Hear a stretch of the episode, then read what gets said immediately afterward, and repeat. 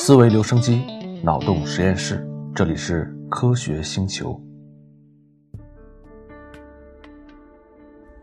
上一小节我们聊到了空间，那么像空间、物质这样的基本概念，比我们设想的当然要深奥很多。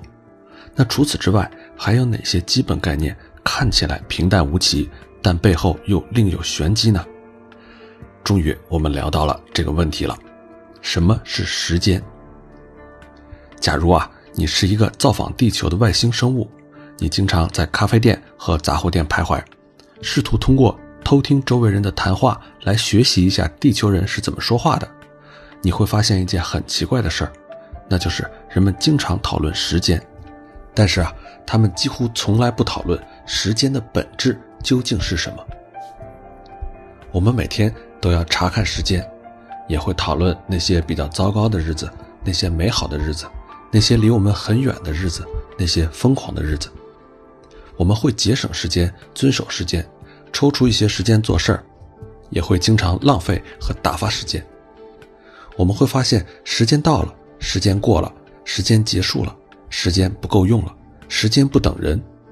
有时候呢，时间过得飞快；有时候啊，时间又在不知不觉中悄然的流逝；有时候，时间又让我们度日如年。我们经常觉得时间不够用，但时间究竟是什么呢？它是一个像物质和空间一样实在的东西，还是一个凌驾于我们经验之上的抽象概念呢？如果你期待现在的物理学家能明确回答有关时间的深奥谜题，那恐怕还为时尚早。时间的本质啊，依然是物理学界最大的谜团。但是，关于它到底是怎么一回事儿？我们能聊的东西还是很多的。咱们先来聊聊时间是如何定义的。在和宇宙相关的所有问题里啊，最有趣的往往是那些看似简单，但是却非常难以回答的问题。当你抓耳挠腮也想不出答案的时候，才会意识到我们其实并不了解那些熟悉的不能再熟悉的基本事物。这些基本问题可能会点醒我们。让我们发现自己一直以来对他们的认识，其实就根本是错误的。一旦我们得到了确切又具体的答案，我们对宇宙的看法以及在宇宙中的自我定位都会发生天翻地覆的变化。那么，第一步，我们需要定义什么是时间。说到底，这就是解决高难度问题的物理方式。我们在描述一个物理问题的时候，必须要有一个明确的定义，然后。要借助数学描述，用逻辑推演和实验来检验这个定义。那么，我们如何定义时间呢？如果你在马路上随机采访一些路人，让他们给出自己的定义，你大概会听到下面这些回答：过去和现在之间的差别，不就是时间吗？时间好像是那个可以告诉你事情是什么时候发生的东西。钟表上显示的那个东西，不就是时间吗？当然啊，这些定义都很合理，但也存在很多问题。比如第一种说法，过去和现在之间的差别，那你就可以接着问：那要如何定义过去和现在呢？那第二个回答，时间是可以告诉你事情是在什么时候发生的，那这个什么时候又该怎么定义呢？第三个回答。钟表上显示的那个东西就是时间，那钟表本身不也是受限于时间的吗？看起来我们对于时间的探讨有点难以继续下去了。我们给出定义只是第一步，都已经这么困难了。不过我们也不用太焦虑，面对一个熟知的基本概念却给不出精确的描述，这种情况也不是第一次出现。尽管什么是时间？听上去像五岁小孩就能回答的问题，而且啊，这也不是物理学特有的现象，同样的情况也会出现在其他学科里，比如关于什么是生命，生物学家就已经争论了好几十年了。时间之所以这么难以定义啊，有一部分原因来自于我们日常生活里对它产生的刻板印象。时间能够帮助我们把已经过去的现在与此时此刻的现在。建立起一种联系，我们把此刻的现在称为当下。然而，当下是十分短暂的，转瞬即逝。你可以在品尝过巧克力蛋糕之后回味一会儿那甜美的味道，但是当下你无法品尝，也无法挽留。每一刻都会从鲜活的体验嗖的一下变为过去的回忆。时间它不仅关于过去，也关乎未来。通过以往和现在的经验推知未来是很重要的能力。无论渴望熬过下一个冬天的原始人，还是需要有地方给手机充电的现代人，每个人都需要基于过往的经验来未雨绸缪。我们很难想象没有时间概念的人将会如何生存。时间的概念对物理学来说也非常的重要。实际上，物理学自身的定义就包含了时间的概念。在维基百科里的说法，物理学就是一门研究时空中物质及其运动的学科，而运动这个概念也是基于时间的。物理学的基本任务就是通过过去发生的事儿来推测未来可能发生的事儿。抛开时间谈物理学是毫无意义的。不幸的是啊，任何人能够想到的关于时间的定义，都逃脱不了日常经验的影响。你想想看啊，就连思考时间这件事儿本身都需要时间。为了进一步说明啊，让我们假设你有一个爱做恶作剧的朋友，假设你的这位朋友正在家里筹划一个恶作剧，他打算在你进门的时候把一个装满水的水球砸在你的头上。现在，请你的脑子里跟我一起想象六幅画面。第一幅画面是你吹着口哨，悠然自得地回到家门口，对即将发生的恶作剧毫不知情。第二幅画面呢，是捧着水球的这位朋友啊，蓄势待发。第三个画面是你将钥匙插入到锁里面。第四个画面是你的这位朋友拿着水球发起进攻。第五个画面是你自己变成了落汤鸡，第六个画面是你的这位朋友笑得前仰后合，一共是这六张图。以上每幅图呢都对应着一个瞬间，呈现了你和你这位爱做恶作剧的朋友的位置，还有你们的动作。每幅图都是静止的，就像一个连环的漫画一样。如果抛开时间这个概念，那宇宙就是这种不具有变化。和动感的静止图像。幸好啊，宇宙它不是静止的，一幅图不是孤立存在的。借助时间这个概念，图和图之间会通过两种重要的途径建立联系。第一个途径是时间会将这些定格的图像摆成一串，这样它们就有了先后的顺序。如果你打乱这个顺序，再回想一下刚才那六张图。比如第一张图变成你被淋成了个落汤鸡，第二张图是你吹着口哨进家门，这样的顺序就看上去有点诡异了，对吧？其次呢，时间还赋予了这六张图因果关系，这就意味着某一时刻宇宙中正在发生的事情决定了紧接着将要发生的事情，这就是人们通常说的前因决定后果。如果没有那位朋友扔出这个水球，你也不会被淋成落汤鸡。物理学家的工作就是搞清楚这种因果关系，这可以帮助我们了解宇宙可能或者不可能变成什么样子。有了相关的规律，我们就可以根据某一幅静止图像来推测接下来可能出现的图像和不可能出现的图像。正是因为有了时间啊，我们才可以掌握事物发展变化的规律。否则，我们只能脑补一个静态的宇宙，因为任何一种变化或者运动都离不开时间的概念。怎样才能把上面这些概念和我们日常生活中对时间的体验结合起来呢？我们可以把这些定格画面以很短的时间间隔给它串起来，让它们变成画面自然流畅的电影。只要这个时间间隔足够小，画面想多流畅就可以多流畅。物理学中经常用到的数学方法微积分就是为此发明的。它将很多微小量合并成一个平滑的变量。我们看电影的时候，由于画面刷新的频率很高，我们不会意识到，这其实是由一系列定格的画面组成的。同样的，宇宙的运行和演化也可以是遵从物理规律依次出现的一系列定格画面。而时间决定了他们的出场顺序和出场的节奏。如果你觉得上面说的时间的定义还是不够清晰、不够令人满意，那可能你需要再等一等。物理学家、哲学家，包括你的朋友，都已经就这个问题争论了好几百年之久。到目前为止，关于时间的定义还没有出现一个大家都认可的描述。即便你翻开物理学教科书，也很少能找到涉及这类问题的内容。时间具有的神秘属性之一就是。它非常难以被确切的定义，它深深地根植于我们看待世界和理解世界的方式之中。我们最多只能泛泛地去讨论它，而很难跳出来去看待它。能让我们判断自己在宇宙中处于何种位置的一整套工具，都默认时间是持续向前流动的。这一点在大部分情况下都是对的。不过，既然时间的定义尚且不明晰，我们仍然可以问东问西，比如说，为什么会有时间呢？为什么时间似乎只能向前流动呢？它真的只有这一种流动方向吗？又有人说，时间是时空的一部分，那为什么它和空间的差别这么大呢？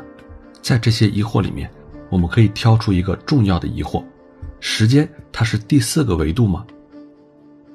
如果你把时间想象成一条可以沿着它航行的连续轨道。你会立刻想到另外一个非常相似的宇宙基本概念，也就是上一小节我们说的空间。一个事件可以在时间上被分解成若干定格的画面，一个运动过程也可以在空间中被分解。这种相似性让我们很自然地思考空间和时间是否存在紧密的关联。实际上啊，现代物理学认为空间和时间是非常相似的，很多情况下。我们可以把时间看作一个可以移动的维度。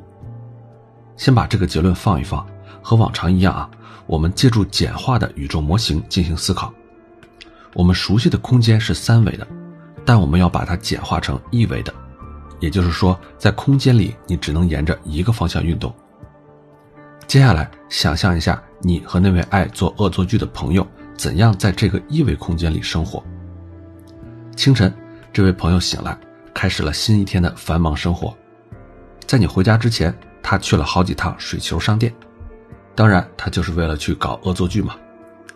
那么，请你想象一张图，图上面有两个点，上面的一个点是水球商店，下面一个点是你的家，在这两个点之间连一条直线，你的这位朋友就在这条直线上来回的运动。在这张图里。显示了这位朋友在一维空间里的移动路径，这个路径也可以用空间、时间的二维平面来展示。下面我们一起来想象一下这个二维的图该怎么画。刚才我们说一维的图上和下之间有两个点，你的这位朋友在上下两个点之间做往复运动，我们可以把这条竖直的直线当成 y 轴，那么我们在这个 y 轴垂直的方向可以加一个 x 轴。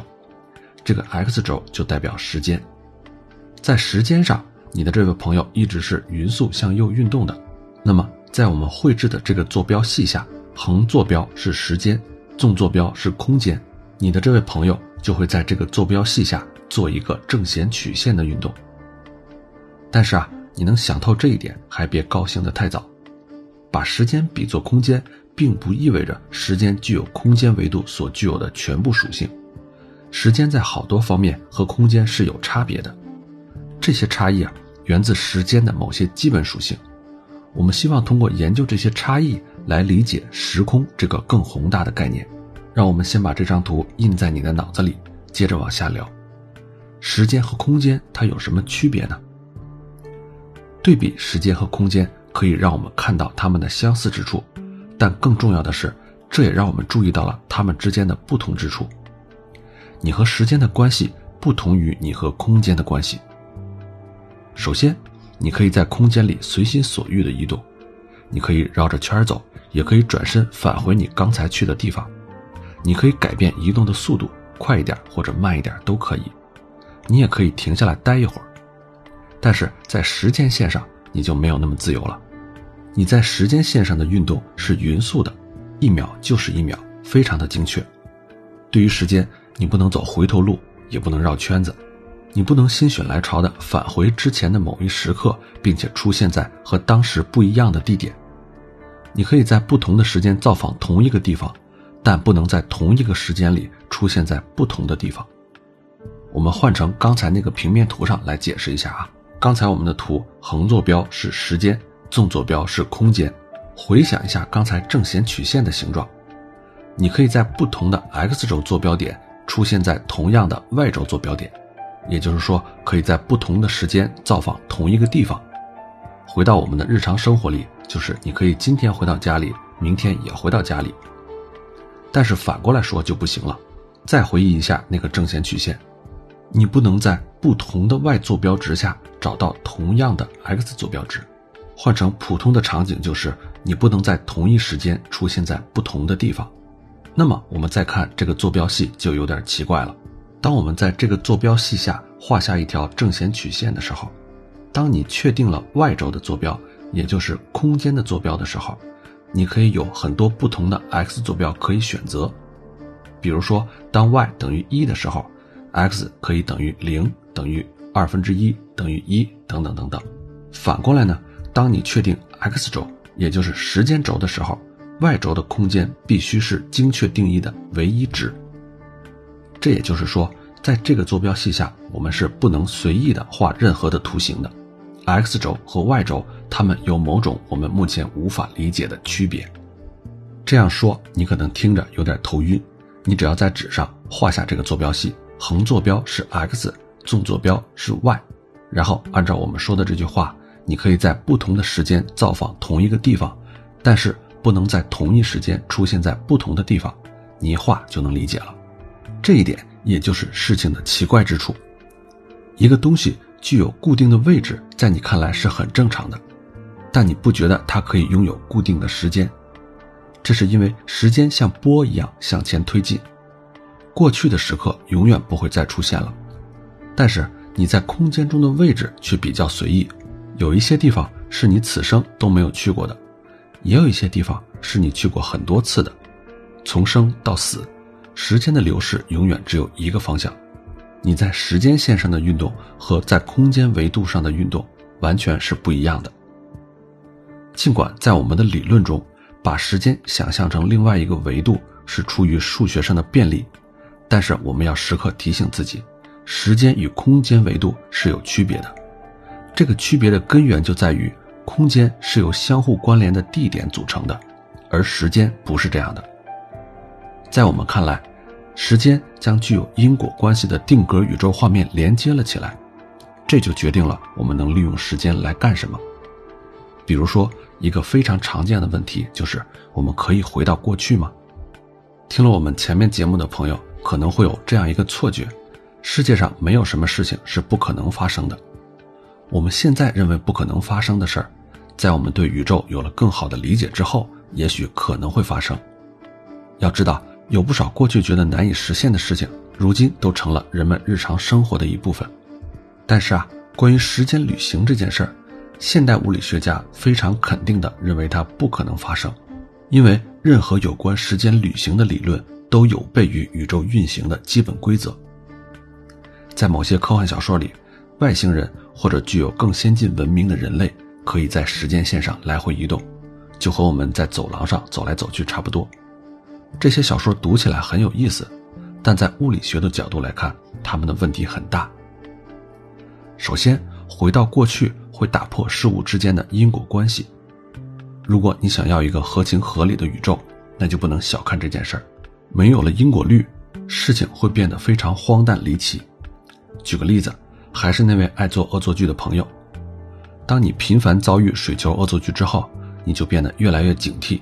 你的这位朋友发现这个把戏已经不好玩了，于是他就造了一台时间机器，回到了十年前。那个时候你们还不认识，你呢也是个天真无邪又容易被捉弄的人。如果他的恶作剧能够在当时成功吓到当时的你，这可能会让他满足。但是因为你还不认识他。所以，这个恶作剧很可能让你们两个人根本就不会成为朋友。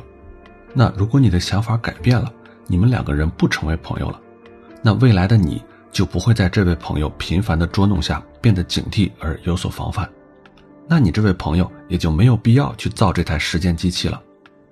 可是这样一来，十年前的那一次恶作剧事件就不存在了，那么你们两个人还会选择成为朋友，以此类推，你和这位朋友就被困在了一个不自洽的无限循环的怪圈里。咱们再换个例子来说，比如说在时间旅行方面有一个非常著名的祖母悖论，也就是说一个人回到过去杀死他的祖母，在很多小说或者电影里，会用各种方法来解决这个悖论，比如说。当一个人杀掉他的祖母的时候，他自己也渐渐消失了。但是啊，你细往下想，这个解释是有问题的。他还没有说完。如果这位祖母死了，这个时间旅行者也消失了，时间继续往下推演，在未来当然也就不会有这个时间旅行者，当然也就没有人造出这台机器回到过去来杀死这个祖母。那么没有人来杀死这个祖母，这位祖母当然也就不会死了。他又会正常的生出后代，造出时间机器回来杀死他。所以你可以理解，当那位时间旅行者造出时间机器的那一瞬间起，就已经决定了后面的事情会陷入无限的是和否的循环里。更重要的是，如果你仔细考虑这些科幻小说里的设定，在小说里啊，外星人或者是未来的人，他们在虚构的时间里移动，但是别忘了啊。移动本身就已经包含了时间的概念。这些人起初位于时空中的某一处，之后到达了另外一处。那么这里说的“之后”又是什么意思呢？当我们说一个人钻进了时间机器，然后回到了一秒钟之前，这个“然后”持续了多久呢？如果这个“然后”大于一秒钟，那他从时间机器里出来的那一个瞬间，到底是在他进入时间机器之前还是之后呢？说到这儿，你可能觉得越来越烧脑了，你可以暂停一下，琢磨琢磨。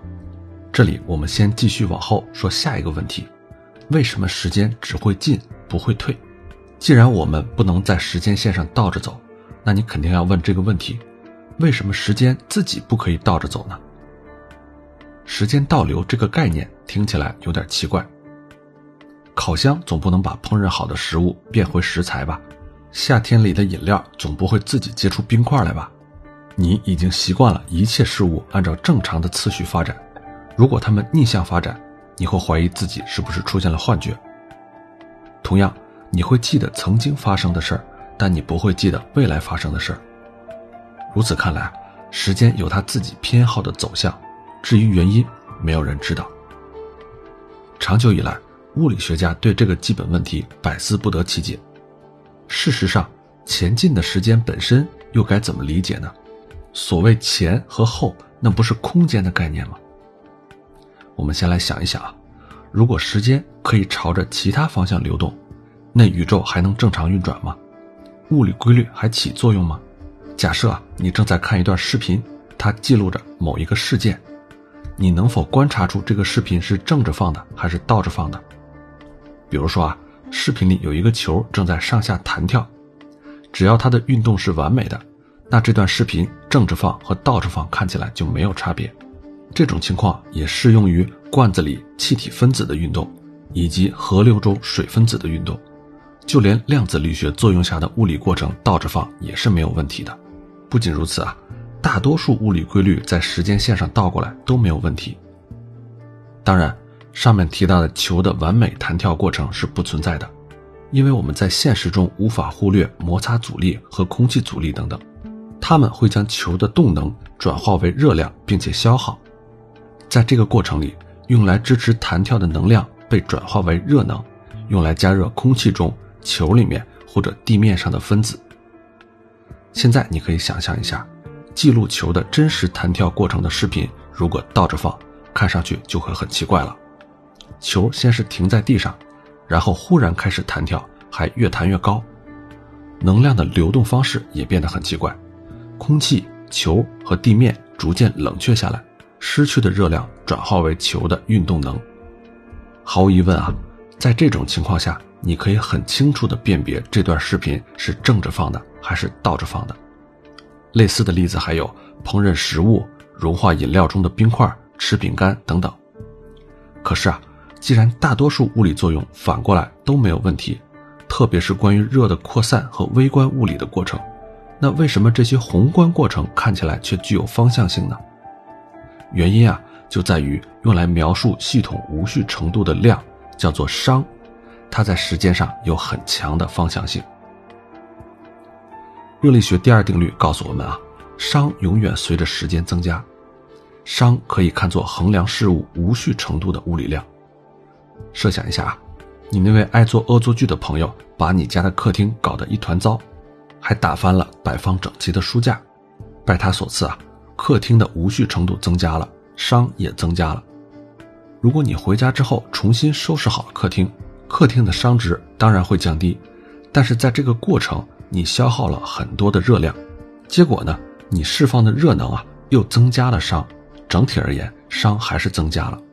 每当你想恢复小范围内的秩序时，比如说把书摆放整齐，在纸上做记录，用吸尘器打扫卫生，你通常都会以生产热的方式制造破坏秩序的副产品。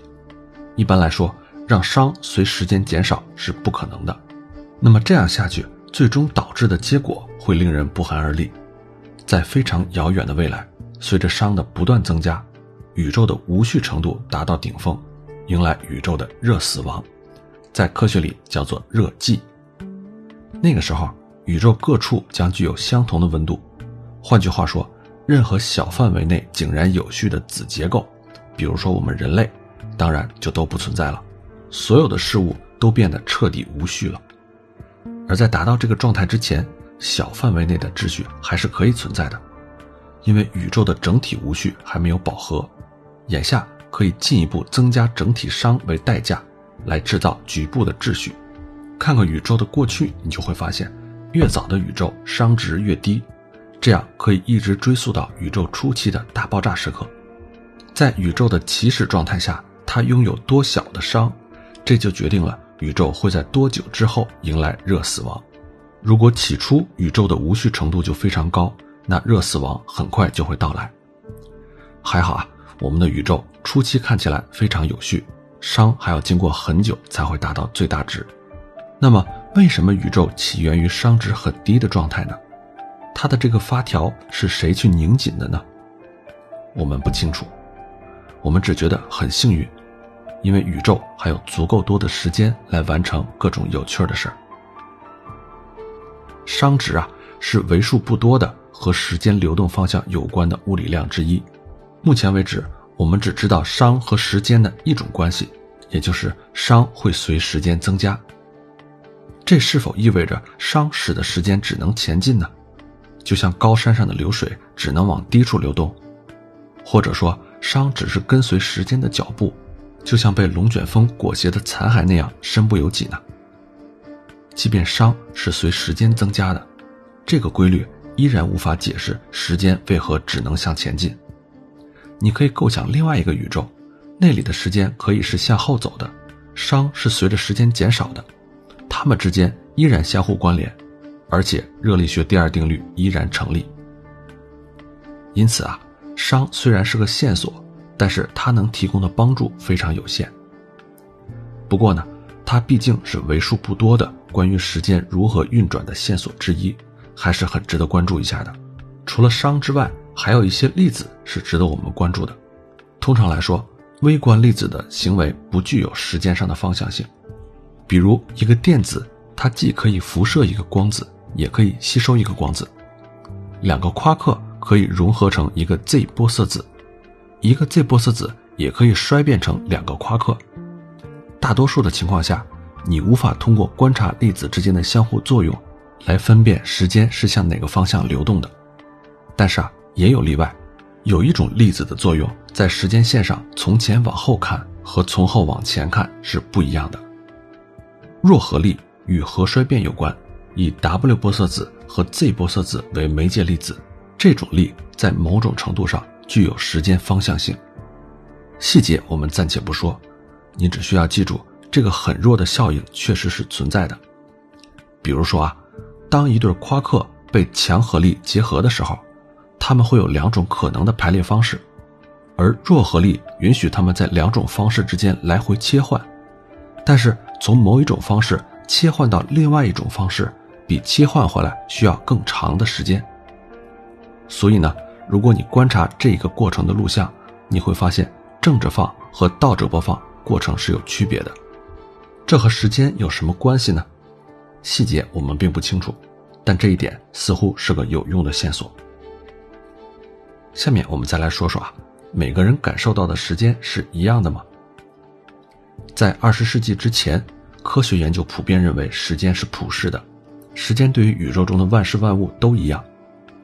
人们认为，把完全一样的时钟分别摆放在宇宙的不同地点，它们会永远显示同样的时间。但是啊，当爱因斯坦的相对论把空间和时间合并成时空的时候，一切都不一样了。爱因斯坦预言啊，运动中的时钟会变慢。假如你以接近光速的速度前往附近的其他恒星，那么和留在地球上的人相比，你的时间会走得更慢。注意啊，你并没有感觉到时间变慢了。地球上的时钟，地球上的时钟就是会比太空船上的时钟要走过更长的时间。对每个人来说，时间经过的速度是一样的，都是每秒一秒。但如果我们之间具有超高的相对运动速度，那我们手里的时钟会显示不一致。一模一样的时钟以不同的速度计时，这似乎完全不合逻辑。然而，宇宙的真相它就是这样的。我们知道这是真的，因为这就出现在我们的日常生活里。以手机、汽车、飞机上都会有的 GPS 系统为例，它工作的关键就在于 GPS 卫星在天上以非常快的速度绕着地球运动。它上面的时间走的就更慢。如果没有这一点，GPS 就无法精确同步来自各个 GPS 卫星的信号，并根据这些信号进行三角定位。换句话说，如果没有爱因斯坦的相对论，我们现在根本就没法用上高精度的 GPS 卫星。宇宙的运转确实遵循某些规律，但有的时候这些规律和咱们想象的不一样。在时间这件事上，最让人头疼的就是宇宙中的速度上限——光速，也就是每秒三十万公里。根据爱因斯坦的相对论，任何东西，哪怕是短信和快餐宅急送，都不能超过光速运动。突破光速会带来奇异的后果，挑战我们关于时间的认知。我们来澄清一个概念啊，这个速度上限适用于从任何角度测量任何速度的任何人。当我们说没有任何东西会跑得比光更快的时候，无论你从什么角度去理解，这个没有就是真的没有。让我们来做一个简单的思维实验：假设你坐在沙发上，打开一个手电筒，对你来说，手电筒的光正以光速向外扩散。然而，如果你的沙发被固定在某个火箭上，而这个火箭已经被点燃，并且开始高速移动，这个时候。坐在沙发上的你打开手电筒，情况又会是怎样呢？它发出的光是以光速和火箭的速度之和向外传播的吗？实际上不是这样的。这束光无论是对于你还是对于地球上的其他人来说，仍然是以光速向前传播的。这里的关键就在于，为了保证每个观察者看到的手电筒的光都是以光速传播的，就一定存在某个测量值。对不同的观察者来说，它的值是不一样的，而这个测量值就是时间。不同的人会经历不一样的时间，这一点实在令人难以接受，因为我们倾向于认为宇宙具有一个绝对的进程。我们认为宇宙的历史至少在理论上可以写成一个故事，每个人都可以从中看到自己的亲身经历。如果不考虑无心的过失和模糊的记忆导致的差错，那么这个故事应该符合每个人的经历。然而啊，爱因斯坦的相对论明确指出，凡事都是相对的，甚至对事件的描述也取决于他的记录者。最终，我们不得不放弃时间的流动一成不变这个想法。有些事情看似不可思议，却可以很神奇的经受住考验，就像我们对时间的认知。物理学的每一次革命性突破。都会带来类似的结果，我们被迫放弃了直觉的引领，转而遵循数学推导这种不受主观感受影响的研究方法。这一节我们说的最后一个问题是：时间它会停止吗？我们通常不指望时间停止，我们眼中的时间除了前进就是前进，它怎么会停止呢？然而，我们还不能肯定时间是否真的不会停止，因为我们还没弄清楚它为什么只会前进。一些物理学家认为，时间的方向是熵增加原理决定的，或者说，时间流动的方向本质上就是熵增加的方向。可如果真是这样，宇宙的熵达到最大值之后会发生什么事儿呢？到了那个时候，宇宙各处都达到了平衡，再也不会有任何秩序。在那样的宇宙中，时间是否会停止，或者说失去意义呢？有一些哲学家推测，到了那个时候，时间的方向和熵的原理可能会反过来，让宇宙又缩回一个起点。但这个观点仅仅说是一个猜测，还无法被任何科学方法印证。还有一些理论认为，大爆炸时刻诞生了两个宇宙，其中一个时间向前流动，而另一个的时间向后流动。还有更夸张的理论认为，时间具有很多个方向。为什么不可以呢？既然空间可以有至少三个维度，那时间为什么不可以呢？还是那句老话，我们对此一无所知。以上这些触及时间本质的问题非常的深刻，他们的答案可能会撼动现代物理学的根基。意义重大的问题总是会激励人们思考再思考，但与此同时，解决他们的难度也不容小看。如果是你，你会用什么办法来研究这类问题呢？他们并没有办法通过实验来解决。我们既不能为了研究时间而暂停它，也不能把时间放到显微镜之下观察。可以说，在科学里，越是基础的问题，研究起来就越难。反过来说，一旦得到了突破，它带来的革命也是越大的。好了。关于时间的一期，也是我们聊的时间最长的一期。这一期我们就聊到这儿，下期再见。